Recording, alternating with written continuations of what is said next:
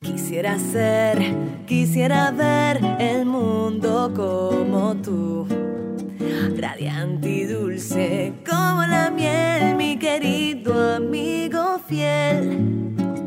Saludos a todas y todos, bienvenidos a este episodio de Tu Amigo Fiel. En este podcast conversamos sobre nuestras mascotas, cuidado, alimentación, entrenamiento, en fin, un poco de todo sobre nuestros amigos fieles. Les saluda su anfitrión Pete Valle, conmigo está el doctor Jonathan González, director veterinario de la clínica Your Pets Vets Bel en Houston, Texas. ¿Cómo está Jonathan? Muy bien, Pete, gracias. Gracias por, por siempre hacer todo lo que haces por el podcast y ya está cada vez me siento mejor de lo que estamos haciendo y por fin tenemos un invitado. Sí, Alguien eh, hoy... decidió sacrificar su tiempo y, darnos, darnos, la oportunidad de visitarnos y hablar con nosotros y, pues darnos el break de, después darnos un poquito de tiempo. Y, y, tú y yo comenzamos esto desde que, desde que este podcast era una idea de, de que una cosa que queríamos era traer otras perspectivas del mundo de las mascotas, del mundo veterinario. Y esta persona vino desde el principio de la conversación, estaba presente y por fin esta puede estar con nosotros. Le presento a todas y todos ustedes a mi amiga Carla Miró, técnica veterinaria de emergencias. Carla, gracias por estar aquí con nosotros. Gracias por invitarme, Pete, eh, doctor. Gracias por, por traerme aquí. Eh, es bien interesante que, que cada día vemos esta, estas cositas como los podcasts, más hacia lo que viene siendo el cuidado de, de las mascotas, porque pues al final la prevención lo es todo.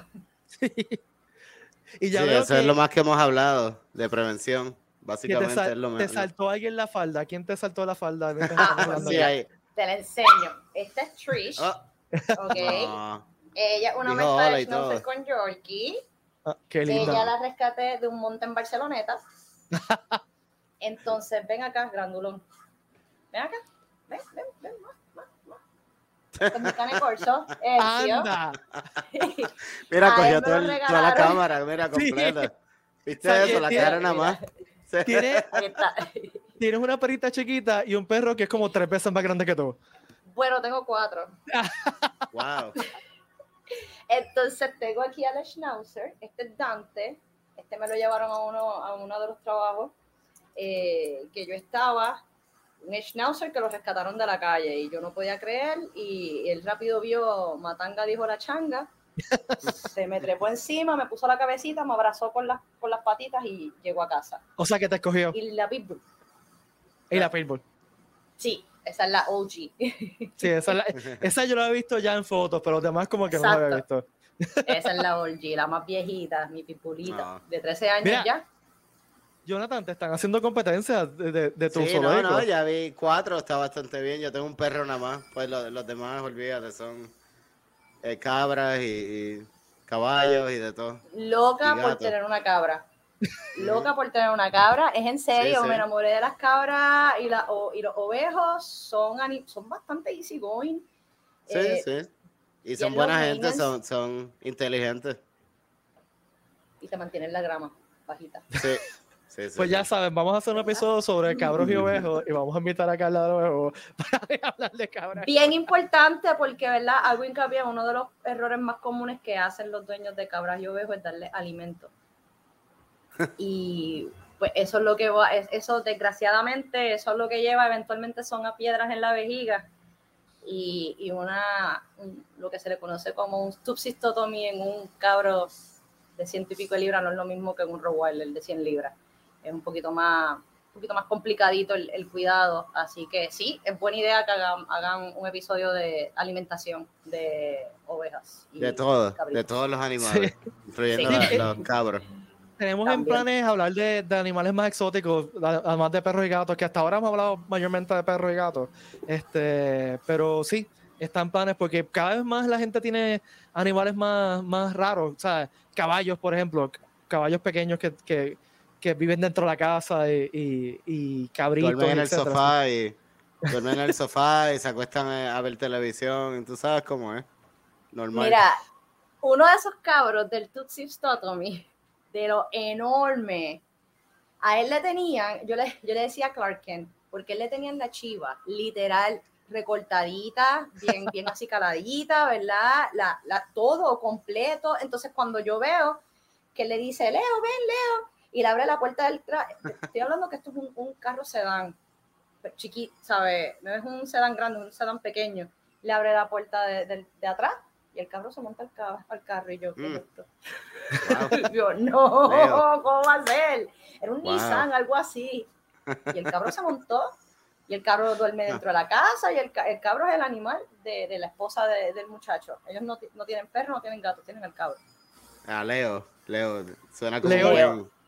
Es Sí. un buen nombre por un cabro, Leo el cabro. Sí, seguro. Leo el cabro, sí. El El, cabro. otro se llamaba Oscar. También Oscar. Ah, El otro Oscar y Oscar. Leo. Sí. Bueno, el tema de hoy es un tema que yo creo que es bien importante, es un tema que todos que tenemos perros en algún momento de nuestras vidas va a pasar, vamos a tener que ver con esto y estamos a hablar de infecciones de oído, cuidado y tratamiento. Eh, la primera pregunta que yo creo que la pregunta que todos nos hacemos es ¿qué causa las infecciones de oído en general? Pues mira, eh, hay varias causantes de las infecciones de oído. La primero que la gente piensa son los ácaros o los ear mites, que en realidad no son tan común, eh, pero básicamente es la historia más interesante que tengo, así que voy a mencionarlo primero. Eh, mira, los, es un parásito que pueden eh, estar expuestos en el ambiente o la mamá, usualmente la, la perrita que tuvo los bebés o otro animal que se les pega. Eh, mira, hubo un doctor en el 1993, se llamaba el doctor Robert López, obviamente hispano, ya tú sabes, haciendo las cosas locas siempre.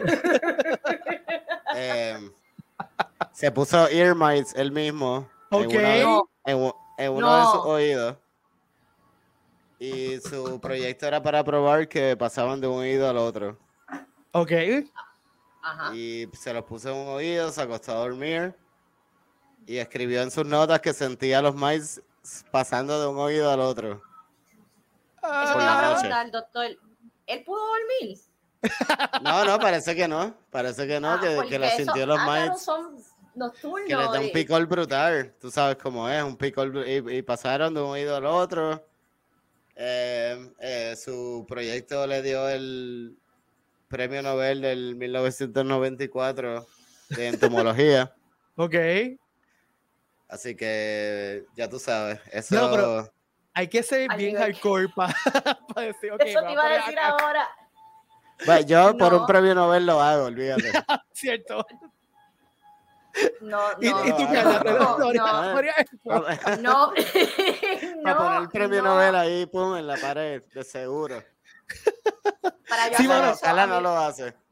Bueno, me- me- al otro, yo no puedo tener a nadie, porque es que si no me lo voy a, esqui- voy a matar gente. No, entre el picor, el no dormir y, y, y escucharlo, me imagino. Uy, no. Mira, el, el, el tratamiento mejor que yo hago se llama Milbemite, así que te podemos poner un poquito de Milbemite y ya se te va. Em, anyway, eso es la- lo más común, lo, lo menos común, perdona, que la gente piensa, es lo primero que la gente piensa, es, es ear mites. Y pues quería mencionarlo rápido, dar la historia, decir que en verdad no es algo muy común. Y los earmarks son súper chiquitos, ¿verdad? Sí, son microscópicos, voy a poner fotos en, el, en la página en Facebook para que lo vean. Ok. Este. Eh, entonces, lo, en realidad lo más común es lo- el hongo, ¿no? Ajá. Eso que la gente ve que es así marrón y apesta y dicen, Y ah, mi perro tiene ear mites. Y cuartea Ah. la oreja también. Exacto. La pone piel bien la roja y cuarteada. Cualquiera O sea que-. Que, que cuando tú ves en el oído del perro esta cosa que es como que negra, ¿verdad? Sí, es como Eh, negro, marrón, oscuro. Tiende a ser el- entonces el hongo. Sí, y apesta a hongo, en verdad, apesta a hongo. Eh, se llama malacesia. Eh, me- se me olvidó decir el nombre de los mites, que hay varios gente que escucha el podcast que son medio científicos. Sí, son bien nerdos como nosotros. Sí, voy a, voy a, a volver a los mites, se llama Autodectes sinoris y el hongo se llama malacesia. Eh, es lo más común, si se mojan los oídos le puede dar el hongo, a veces por alergia al ambiente, a la comida le puede dar el hongo también, porque las dos cosas causan inflamación. Después, además del hongo, hay bacterias, eh, lo más común es Staphylococcus y algunas son resistentes como MRSA. Y Staphylococcus co- es, un- es una bacteria bien común que está en el ambiente bastante común. Bien común, está en todos lados, está en tu piel ahora Exacto. mismo. Mm. Pero cuando hay las condiciones del oído cambian y son más Ajá. susceptibles a la infección, entonces estas bacterias crecen y les da como más chance a crecer y causar la infección e invadir la piel, ¿no? Que el oído es piel, básicamente. Claro. Inclusive, doctor, si no, no me equivoco, es parte de, de la microflora bacteriana eh, que ya está en el oído de, de- de las mascotas, tanto la malacesia como el estafilococo. Pasa que cuando se salen de control, pues ya no la están, ya, ya no se puede utilizar a favor de, de uno mismo. Pero sí, está Sí, en todo- es, toda la exacto. superficie. Eso está ahí normalmente cuando hay un ambiente pues, que le da beneficio a, a las dos cosas a crecer, pues entonces hay una infección más, más, no- más notable, ¿no? ¿Y qué puede causar ese disloque en ese ecosistema bacteriano de la oreja que se vayan de control estas estas bacterias? Pues la humedad, la, la oscuridad, eh, en parte las oídas caídas, ¿no? Que ven siempre los Basset Hounds o los Beagles, los perros así que tienen orejas caídas. Pero no solo por la oreja caída como tal, pero lo que causa eso es que hay un ambiente oscuro y mojado, y entonces eso pues le da beneficio a, la- a las bacterias y las infecciones secundarias a, a desarrollarse y ponerse peor.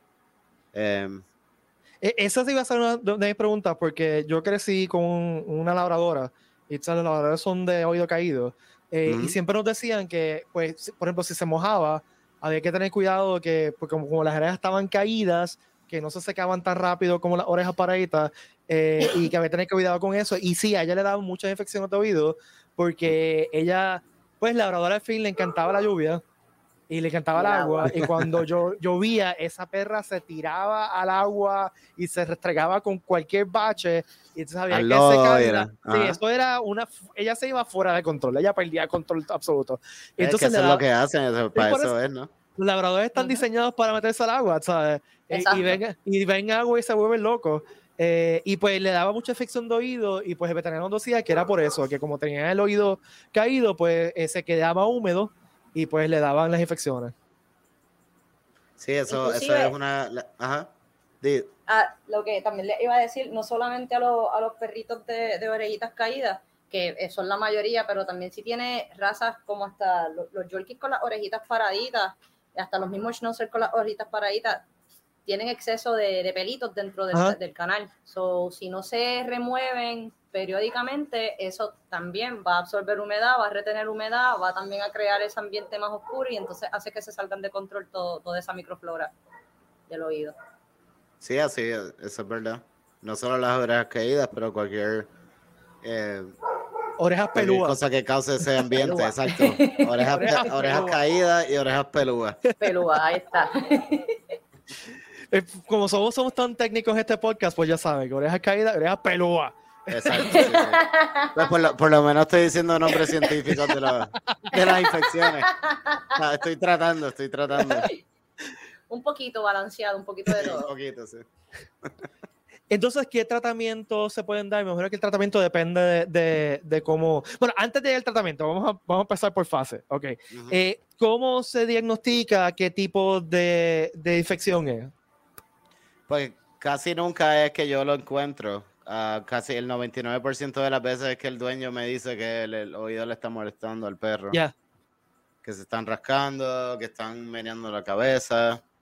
A veces hay perros que, que, ah, que el oído está bien, bien gordo y, y se siente como que hay fluido adentro. Y ya eso es que ha estado tan y, y tan malo que hay un hematoma en el oído y el perrito lleva con problemas ya semanas, ¿no? Pero vamos a, a ser optimistas y decir que es que le duele el oído, le pica y se está rascando mucho. Ahí es que usualmente traen el, do- el perro al, al veterinario.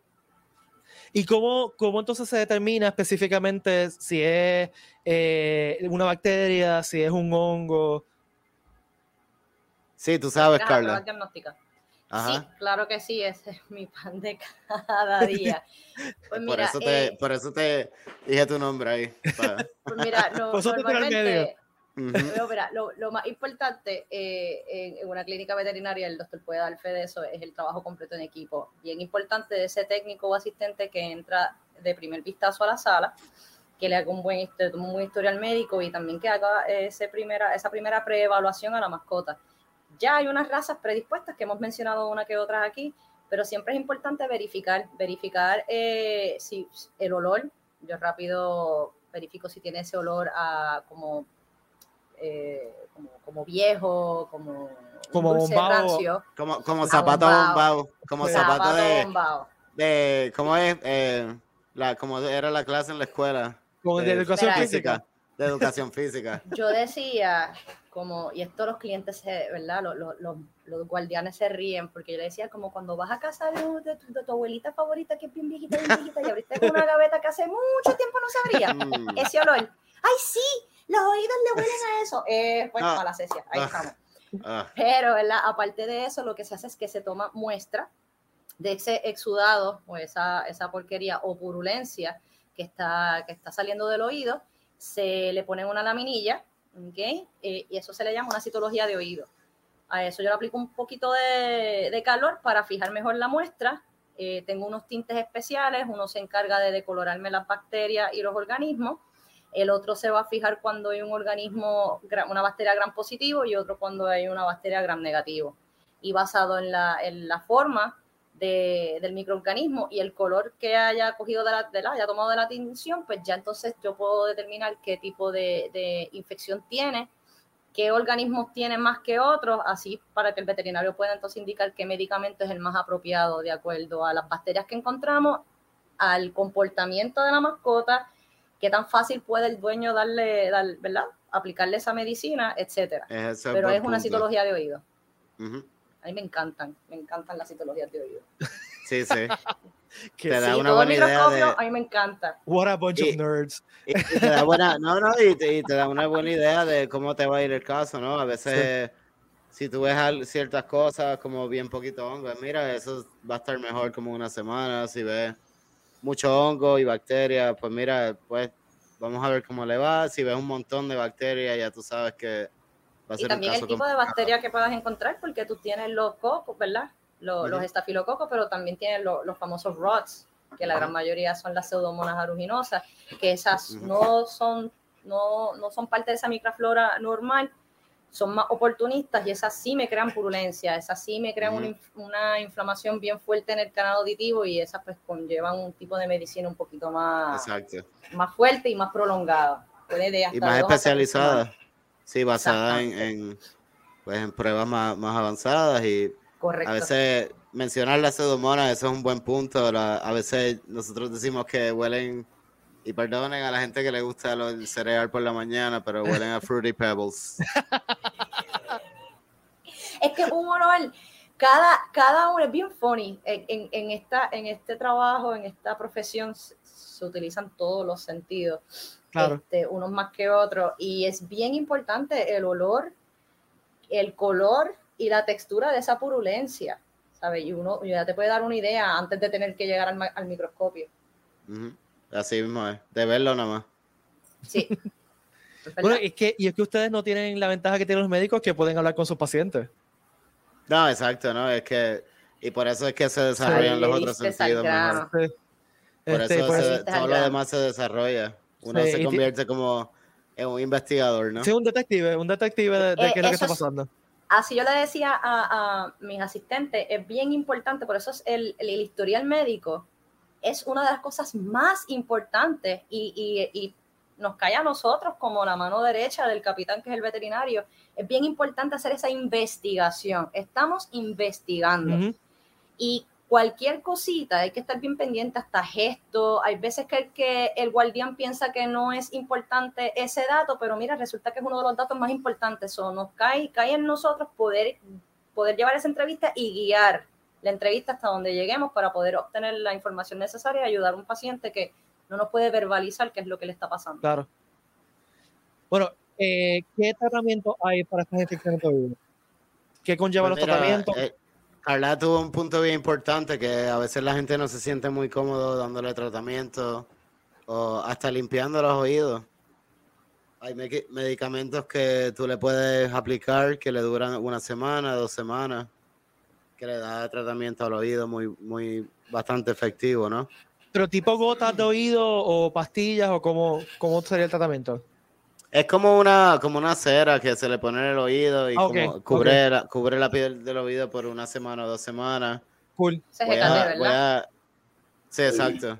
Y voy Eh. a tratar de no, no dar nombres para ver si me envían un Mala cheque, ¿no? No, está bien, está bien. No, no, no. no. Pues No lo dije o- o- completo. no, no, no. Eh, Osornia o em, también hay otras formulaciones que se hacen especiales dependiendo de la bacteria que tú estás viendo, basados en eh, cultures y, pues eh, pruebas más, más específicas, ¿no? Pero eh, también hay gente que dice, mira, esta infección le va a dar de aquí a un par de semanas de nuevo, a un par de meses por una alergia o por, hay- a veces hay infecciones recurrentes y es mejor tener un ungüento en la casa. Yo no quiero ir al veterinario cada mes, mira, dame un ungüento, se lo pongo cada semana para mantener la infección eh, más, más bajita, ¿no? O sea, que hay gente que prefiere tenerse un ungüento en la casa, entonces hay gotas que en realidad es más para los gatos, yo pienso, no sé si Carla, ¿cómo, cómo Sí, piensas tú? Pero... las gotas que, está, que estás hablando, sé cuáles son y definitivamente. Este, esas Sí. las prefiero, las prefiero para los gatos. Entonces, o Mm. cuando son, cuando son cachorritos. Por, Sí, también. el Oídos pequeños, oídos también. pequeñitos. Sí, sí. Exacto, pero si es un animal más grande o si es algo que, que hay mascotas que por cuestiones, como dijo el doctor, cuestiones de alergia o por, por raza, eh, o que son alérgicos a, a la bacteria, o he tenido casos que son alérgicos al hongo, son alérgicos a la malacesia y punto. O sea, ese animal siempre va a tener reacción contra ese hongo y desgraciadamente el hongo es parte de esa microflora, y ahí Ajá. no puedo hacer más nada. Pues siempre tengo el producto, siempre es bien importante tener ese producto que es como unas gotitas, pero es más, un poco más espeso, que se queda, también me cubre todo el canal y se queda ahí, y también un limpiador que tenga ingredientes que me ayude a combatir o a, por lo menos a mantener esa salud de ese canal. Ya Sí, sea sí, una vez correcto, en semana, la- cada vez que se bañe. El limpiador es bien importante porque remueve toda esa eh, purulencia y todo ese exudado, exudado. de exacto para entonces para que el medicamento entonces caiga en la piel y haga el trabajo, ¿no? Exacto. Entonces, lo más importante, yo creo que, que para, para ir cerrando la discusión es si ustedes ven a su perro rascándose o shaking la cabeza mucho, Sacudiéndose bien la cabeza. es bien importante que vayan al, al veterinario Sí. antes que se, se ponga peor. Sí, antes de estar comprando cosas en la tienda y, y, y adivinando lo que es. eso. Exacto. Ah, mira Hay que que para estar comprando cosas en la tienda llegan, esperan dos y tres semanas y ya llegan cuando tenemos el hematoma oral. Esa exactamente. es otra complicación. Entonces ya han gastado 100 pesos y llegan, le- les, ofreces una prueba de 20 pesos y un tratamiento de Y 80 y dicen, ah, eso es mucho, pero mira, ya gastaste 60 en la tienda. Y, Mira. y cu- de- dale, Karen, disculpa.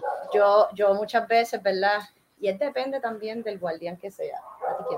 Este, yo se los digo, yo los miro y ustedes tienen hijos. Y yo vi bien sweet y se los digo porque es la- eh, hay veces que ellos necesitan este, este shock para ellos entender. ¿Tú tienes hijos? Sí. Y cuando se te enferma el nene, ¿tú lo llevas a sala de emergencia o lo llevas a la bodega de la esquina? Y me miran así, a emergencias. Y yo, entonces, ¿por qué llevaste el perrito al pet shop? Si ahí no tienes nada, nada, no tienes un personal. Anda. Exacto.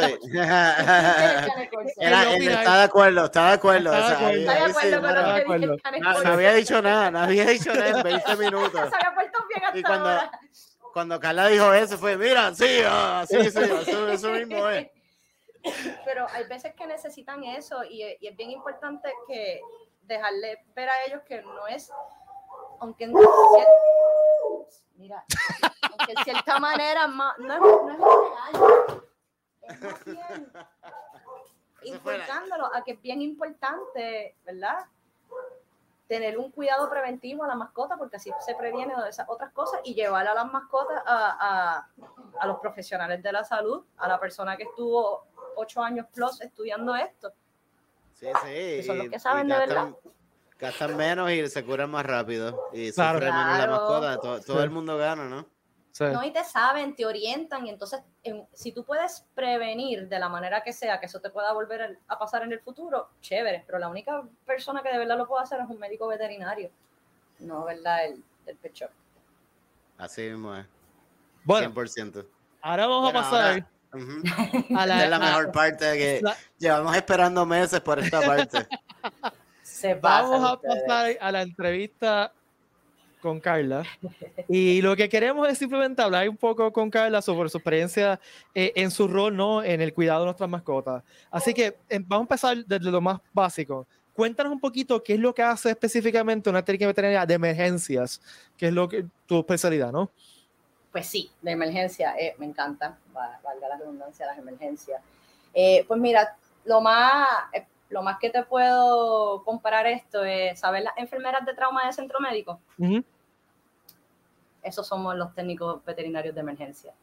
Bregamos con disparos de bala, bregamos con atropellamientos, bregamos con fracturas eh, compuestas, eh, bregamos con cirugías de emergencia. eh, ¿sabes? Estamos hablando, tengo un animal que me está sangrando el vaso y eso es, tú no puedes cogerlo con pinza, tú tienes que ir a todas. Eh, tengo animales que me, que me han llegado este, casi sin respirar, tengo animales de enfermedades infecciosas que requieren cuidados mucho, mucho más fuertes. Eh, los O técnicos sea de que emergencia la- somos... el- lo que te gusta es esa, ese em, challenge de los casos más difíciles y, y- y unos pacientes que están al borde, al borde de, de perderlos y, y- y esa, Claro, ese, ¿no? porque hay- ese sentimiento de que mira, salvé una vida. Sí, exacto. eh, y aparte de eso, uno piensa, pues, este, este, estabilizo la mascota y sigo, ¿no? Emergencias también tienen mucho que ver con medicina interna, porque por lo menos acá en Puerto Rico no tienes muchos veterinarios que se especialicen en medicina interna, tienes un veterinario corriéndolo todo. So, eh, después que tú ves esa parte de, eh, de estabilizar la mascota, entonces viene la parte cerebral, como digo yo, la parte de, de descubrir qué es lo que está sucediendo, porque muchas veces cuando ya me llegan a- en emergencia, ya es porque están a un nivel crítico. Y quizás los signos clínicos que al principio me dejaban más claro por qué vía me voy a ir en cuestión de pensar qué es lo que le puede estar ocurriendo a la mascota, ya cuando llegan a nivel clínico, crítico, ya yo tengo todos los signos clínicos. Eso es mucho más difícil poder, poder establecer qué es lo que está sucediendo. Eh, si me llega un gato que no ha podido orinar hace una semana, yo voy a tener una azotemia, que eso significa que los valores del riñón los voy a tener elevados. No necesariamente significa que esté en un fallo renal, porque puede ser que porque estuvo tapado una semana. So, ese juego de, de buscar qué es lo que está sucediendo, esa investigación, pues creo que emergencia lo tiene como completo y es una de las cosas que, que más me gusta. Eh, pues yo tengo una pregunta también. Y, la, Eh. y- y- y fue- ese güey está bien bueno. está, su- está perfecto. De todo eso que has dicho, eh, ¿qué es lo más que te gusta de trabajar en el mundo de las mascotas en general? ¿Qué? ¿Cómo que qué ¿Qué es lo más que te gusta? Además de ¿Qué emergencia. que te gusta en- en- de No, pero así específicamente, que es lo que más dentro te de la gusta? emergencia? Exacto, dentro de la Hands emergencia. on, ¿qué- medicina, sacar sangre, poner suero, eh, ponerme los guantes de cirugía y meter las manos ahí adentro a ayudar al La parte veterinario. técnica, La parte técnica. de- La de- parte del- técnica, la parte Exacto. clínica Cool. es lo, Ujú. lo más que me gusta.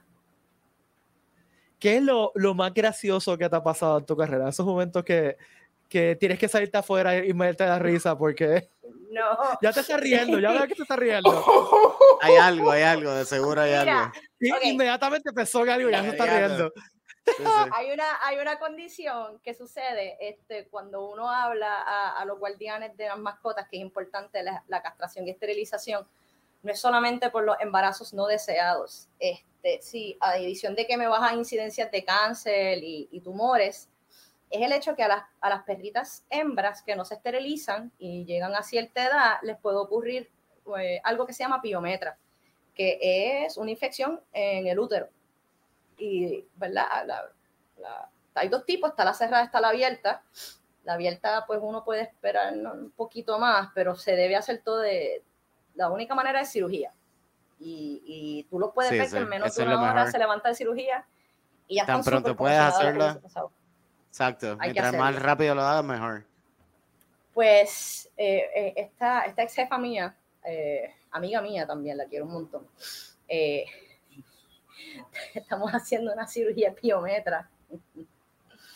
Y estoy con ella y ella clampea el, el, el, ¿verdad? el cuello uterino, clampear es como poner una de las como un pinzas, hemostato ella- para. el hemostato, con el hemostato, ella día. coge Ujú. Exacto, con el hemostato ella clampea, pues para coser, tomar las suturas y después poder cortar y retirar. Pues yo miro y yo, yo siento, sin decirle nada, yo siento que como que clampeó muy arriba, que tenía espacio para ampliar un poquito más pegadito al- a donde comienza ese cuello uterino para remover más cantidad Ujú. para evitar stone pyometras y cosas así. Pues ella me mira y ya rápido sabe lo que pensé y ella, ¿lo puedo echar más para atrás, Beli? Yo creo que sí, y en, e- pero estaba bien finito, ya tú sabes, estaba bien finita esa tela, Sí, ¿verdad? que eso está bien, exacto. eh, Está enfermo. ese ¿no? Ujú. ese tejido estaba bien finito, bien inflamado y cuando hace más que ella tocar un poquito otra vez el hemostato, eso reventó. Diablo. Y yo hice así, yo cerré ojos, cerré boca, Y te cayó toda la Porque- cara. todo. Entonces, ¿qué pasa? Wow. En esa, el esposo de mi jefa, que era, era el que era, mi- era mi jefa, eh, lo quiero un montón también, él era el practice manager, él mira, entonces él, él es cubano, so que él es súper expresivo, él tiene los ojos así, y yo lo miro y yo le digo, ¿qué te esperas? El money shot. Saca la foto, ¿qué te esperas? Saca la foto saca la Oh. foto porque así me puedes seguir vacilando. Cada vez que te molestes conmigo, sacas la foto y puedes como que decir, mira, le cayó put de piometro en la cara. Ah. Y que es que hay que disfrutar el trabajo cuando pasan cosas así. Uno no puede Sí. ponerse un. Tú sabes. Uno no sé por qué voy a hacer, por, ponerse de mal llorar, por humor. estar vez con ella chiquita, Claro. no, me- nos echamos No, a no, no. reír, Claro, pasamos eso es lo que hay que brutal. hacer. Después que la el perrita paciente esté bien. Exacto. y tuvimos una experiencia para contar. Sí, que Eso está después, brutal. después la cuentas en un podcast que te traen de invitada. sí. Ok, mira, ¿te- Claro. ¿te, ha pasado, te, te ha pasado algo como raro? Como algo raro en, en, tu, en alguno de tus shifts? ¿Con un cliente o con un perro? Ah, lo más, hay clientes y hay clientes. Y una de las primeras cosas que, que uno aprende, uno no, no puede juzgar. Eh, de cosas raras que me pasó en una cirugía, tengo esta gatita que tenía una piometra, que no es normal en gatitos, pero era porque se le formó porque tenía un feto que no había podido dar a luz y se quedó Ujú. allá adentro. Ya estaba muerto, estaba en descomposición y por eso le salió el pio- la piometra. Sí. Y cuando la doctora sigue mirando, la gata tenía dos venas cavas. Wow, Weird. Eso está brutal. Y Viste nosotros que, Super Geek, los Super Geeks, eso está brutal. Nosotros nos quedamos como que, wow, ¿qué, ¿qué es esto? ¿Cómo es que este gato tiene? Y, no sé, y, y para mí, Ja. mira, ya llega un punto que en emergencia ya nada te sorprende. Pero esto a Pero, mí sí. me, Eso me suena que era un, gato de. Eso me suena que era un gato de piñones que estaba comiendo alcapurrias y comiendo, comiendo Pues bacalaitos y que a un Era cambio gato- genético era- es raro. Era un gato privado, no era un rescate, no era... Un gato mutante. Comió, Y se, comió oye, slime, cosas. comió slime, slime verde. Y no tiene superpoderes. Ese, es el único super- ese superpoder está medio. Pues, pues, ese es el único pues, superpoder que todavía estaba charro. Fíjate, fíjate, no, fíjate, y se portó súper bien después. Este, otro caso así raro, y no fue raro, es que como que hace un poquito sentido, fue este perrito sumamente agresivo. Te estoy hablando, es como si fuese un Jack Terrier mix, pero sumamente agresivo. Y tenía este, unos problemas severos, este, estaba como medio paralizado, entonces el- la señora quería ponerlo a dormir, el señor no, etcétera, etcétera. Resulta que una vez el cirujano le hizo la, la cirugía que tenía que hacer para tener un disco pinchado, para arreglar ese, ese disco. El perrito lo trajeron otra vez para nosotros darle las terapias físicas y el perrito era otro perro. Era un amor. Era un amor que nosotros, wow, lo que, lo que es tener dolor. dolor. Sí, Exacto, Lo que es tener dolor. Wow, sí. qué bien. Mira, ¿y hay algún caso que, que tú sientas que se te ha quedado como que en el corazón y que lo recuerdes siempre, que, que te dio aquí en el pecho? Eh, he tenido par. He tenido par. Uno de ellos, pues, me dio tan, tan y tan y tan duro en el pecho que lo tengo aquí en los míos. Que terminó en tu casa, sí, eso Lo terminé decir. en casa. A mencionar eso. Él fue el que habló ahorita, el, el que, habló, el que Sí. dijo ahorita que sí, que no vayas a la bodega, que vayas a la emergencia. que vaya al veterinario, sí. Pues él, él fue un caso que a él lo tratamos muy bien. A la camada completa le dio coxidia y a él le dio parvovirus. Y fueron dos semanas bien fuertes. Ajá. Sí. El parvovirus, ¿verdad? Este, le- la mayoría le da a los cachorros, Ajá. eh, no- ya pierden la, la inmunidad de mamá. Y él se vieron dos semanas fuertes, que no, no se sabía que si iba a echar para adelante o no. Y mis días libres yo iba como quiera, lo bregaba y lo echamos para adelante. Y el 24 de diciembre, hace tres años atrás, me lo llevaron al trabajo con un pecherín de Batman. Ah, ¿Y cómo voy a decir que no? el Batman, ahí está. Era el eh, Batman. Fue el Batman, sí, ahí, eso es. Y gente, Batman, lo que este, están escuchando otro- este podcast no están viendo la cara que ese perro le está poniendo a Carla. la- Esa cara de amor y Que- está brutal esa toma el- cara. La cara que toma el screen completo, que se, se, se Sí. pone todo. O sea. Carla, Mira, Carla el está en perro la pantalla y el perro está, Sí. pero la cara de, de cariño que tiene ese perro es una cosa hermosa. Yo que yo siempre El- digo que no- nosotros el- no nos merecemos los perros. No, no, no nos merecemos. Ellos son Mira, leales la- hasta el final y, edu- y aguantan y protegen a uno y cuidan a uno. Y yo todavía no entiendo cómo hay gente que le puede hacer daño Sí. a, estos, a estos animales, de verdad. No, mira, y yo siempre he pensado, mira, ¿por qué hacerle daño? Mejor déjalo quieto. Que Sí. te toma más energía hacerle daño que dejarlo ya y sigue caminando. Claro. No te molestan. Eh, te tienen más miedo a ti que lo que tú le tienes Claro, a ellos. Claro. déjalo en paz y ya, más, más te toma hacerle daño. Exactamente. Mira, eh, tengo una, la última, pre- la tortura final. Eh, ¿qué- ¿Cuál es tu recomendación principal de lo que has visto en tu carrera? Que es algo que todo el mundo se olvida y, y siempre es bueno que la gente sepa. Ok. Son, son varias cositas que están todas relacionadas. Número uno, una mascota no es un juguete. No, es- es- esto es algo, esto es un compromiso de por vida. Mi pitbull tiene 13 años. Los pitbull normalmente no duran 13 años. ¿Ok? Eh, eh, es un compromiso de por vida. Se van a poner viejitos, hay que ayudarlos, hay que cuidarlos. Eso es bien importante. Esto, esto es un ser vivo que siente y padece. Antes de uno ponerse a estar comprando por capricho o regalo, es bien importante tener en consideración eso. Aparte que si ustedes tienen, ¿verdad? Menores, sean honestos con ustedes mismos. El nene de tres años no es el dueño del perro. El nene de Ah, tres años no es el que va, va el que tiene que limpiar las necesidades, ni tiene que de- estar pendiente, ni es el que va a pagar el veterinario. Es uno, es el adulto. So, si ya tú tienes una vida complicada, sé honesto contigo mismo. Si no se puede, no se puede. Hay otros tipos de mascotas que son menos complicados y son, son igual de cool, son, son más low maintenance. Eh, otra cosa bien importante es la medicina preventiva. 95% de los casos que yo he visto en mis 15 plus años como técnico de emergencia pudieron haber sido prevenidos con una buena medicina preventiva, teniendo sus vacunas al día, sus preventivos contra parásitos del corazón, preventivos contra pulgas y garrapatas, sus limpiezas dentales mínimo una o dos veces al año. La medicina preventiva es lo más importante. Siempre hay sus cosas y hay, y hay sus cosas, pero si tú prevenir es mejor que reaccionar. Claro. Y prevenir Sí, es más sí. económico que reaccionar también. Y me, me está interesante que cada cosa que has dicho es los podcasts que hemos tenido Sí. en, sí, en orden. para allá.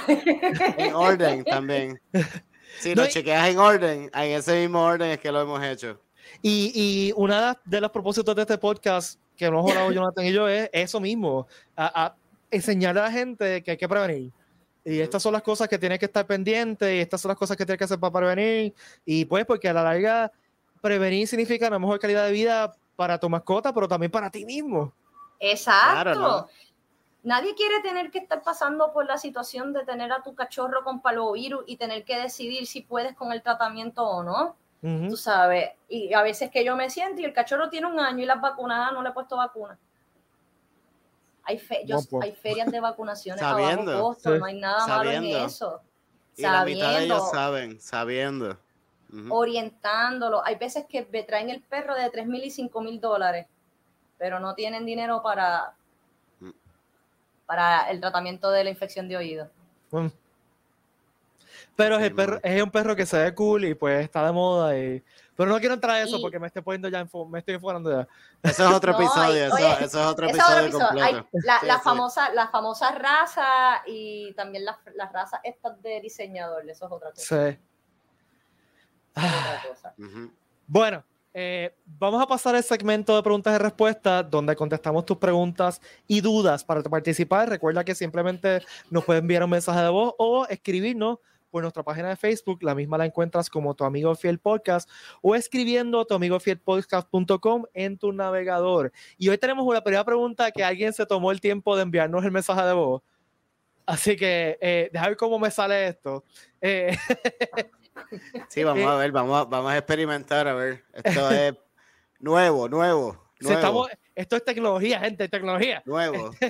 Oye, siempre, siempre hay alguien que tiene que ser el primero. Sí. sí. Eh, y la pregunta viene de Carlos Nazario de Guaynabo, Puerto Rico. La voy a poner por aquí. saludos. Quería aprovechar esta oportunidad para preguntarle, eh, ¿en qué punto una comida de perro deja de ser buena y simplemente es cara?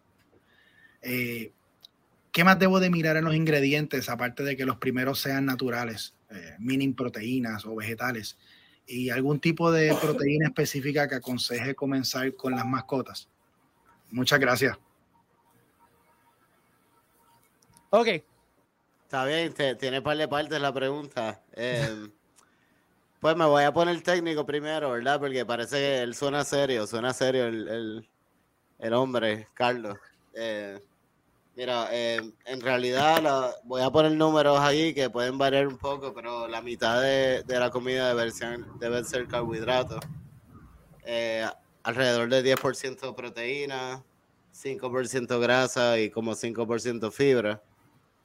Entonces se hace la gente que está con la calculadora ahí dándole para atrás al podcast.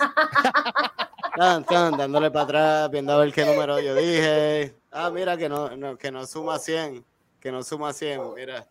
Los demás son vitaminas, minerales, eh, y otros ingredientes que son que no son nutritivos, que ayudan a, formar la comida, ¿no? si es comida de lata o de comida seca. Esos otros ingredientes ayudan a la forma a la a la fórmula, ¿no? A, que sea un kibble. Tú sabes. Eh, básicamente eso es los por ciento. Yo siempre que me preguntan cuál es la mejor comida, la gente me mira raro por mi contestación. Pero mira, después que sea la comida de la etapa correcta, que el perrito no le dé problemas la comida y que sea una comida que obviamente la persona pueda em, comprar y que no sea muy cara. Esa es la mejor comida para tu perro. Em, yo pienso que eso de mencionar marca, obviamente a veces la gente me presiona, me, me ponen en la esquina, pero dime una marca, ok, tengo que decir una marca, pero cuando empiecen a llegar los cheques, pues menciono más marcas. Pero en general, en general, em, en general eso es básicamente Mira, y, voy, y voy a añadir, la comida correcta, ¿no? Y voy a añadir, algo, y voy a añadir algo a lo, que tú dijiste. También es que tu mascota le gusta. Ah, exacto. Porque me, a mí me ha pasado y nos ha pasado a muchos de nosotros que simplemente le compras una, una comida y se la das y mira, el perro te mira la comida, te mira a ti y te mira la comida, te mira a ti. Cuidado. ¿Qué rayos es esto? Y, cuidado con eso un poco porque a veces te miran así para que le des algo nuevo, algo mejor. Exacto. No, y hay veces que te miran así porque quieren que, que, que son manipuladores. ¿Ok? Son bien manipuladores, en serio, son bien manipuladores. eh, y te lo digo, yo estoy cuidando un perrito que come comida blandita y yo le puedo servir el plato hasta arriba a los cuatro perros míos y van a estar pendientes a esa otra comida. Hasta que yo no termine y me deshaga de todo, entonces ellos no se van a comer su plato y la comida de, de ellos es buena. Pero pues no. Y así son. Así mismo es. Así que yo creo que ya más o menos contestamos la pregunta, ¿verdad? Sí, yo creo que sí. Sí. Eh, lo, lo otro era la, qué tipo de proteína. Yo, la proteína no importa a menos que tengan alergia. Entonces, si ale- alergia, no solo chequear la proteína, pero también el tipo de carbohidrato que tenga la comida. No solo, la gente siempre piensa proteína, pero el carbohidrato también puede dar alergia. O sea, que hay, que chequear los dos. Eh, y me parece que esa era la pregunta. ¿Mm? Considero, ¿verdad?, que cuando, si, si le está dando alergia deberían llevarlo al veterinario y verificar cualquier cosa, worst case escenario, que le hagamos unas pruebas de alergia que pueden determinar exactamente qué, a qué ingredientes que la mascota está reaccionando. Y Claro, o sea, un de- listado de qué comidas son las que, te, las que te están recomendando en referencia a esos resultados. Correcto, esa es muy buena, muy buena sugerencia. Y hay pruebas de sangre hoy en día. Hay eh, food trials, que es que le das comida También. Que está predigerida para que el cuerpo no la responda y, y entonces Sí. o haces un food trial lo- o le haces prueba de sangre a ver qué alergia tiene tu perro. Yo lo que hice fue que le envió una foto de la alergia a- al doctor Jonathan González, que después lo se la envié por Facebook y me dijo, eso es una alergia. Y pues lo que hizo fue lo que lo me recomendó fue hacer food trials. Este, intentar hasta que pues encontré una, una, com- una comida que no daba alergia. No Sí, todo porque- se puede resolver con fotos. Yo sé, pero, no, pero sí, ok. en mi defensa, si él me hubiese dicho, "Ve, ye, tienes que llevarlo al veterinario, que en un momento dado me lo dijo, yo lo iba, yo llevaba al veterinario. Este, Ok. pero Eh, sí, o, o te sacas un pasaje a, a Houston no, eso me Y salió la un poquito lleva- más y la caro. y donde no. donde. Pero en mi defensa, esto fue en plena pandemia, que era bien difícil conseguir cita con el veterinario. Este, así que por eso consulté con él primero para saber si era una emergencia que tenía que llevarlo al veterinario o no. Y Este, se curó, se curó Chiri. sí, sí, le, le cambié la comida y, y no tiene ningún problema ya con... eh, yo consulté contigo, los dos problemas que consulté contigo, tengo que decir que los dos problemas se solucionaron. Así Wow. que De- deberías hacer eso, una, una, un negocio al lado de eso, nada más. ¿eh?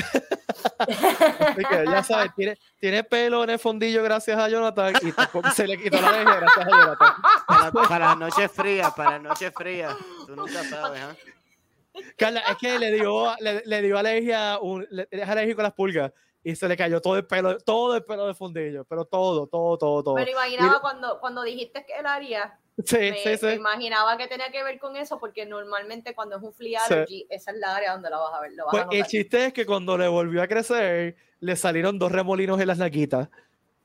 y se ve bien cute. este, tiene como dos remolinos en las naquitas.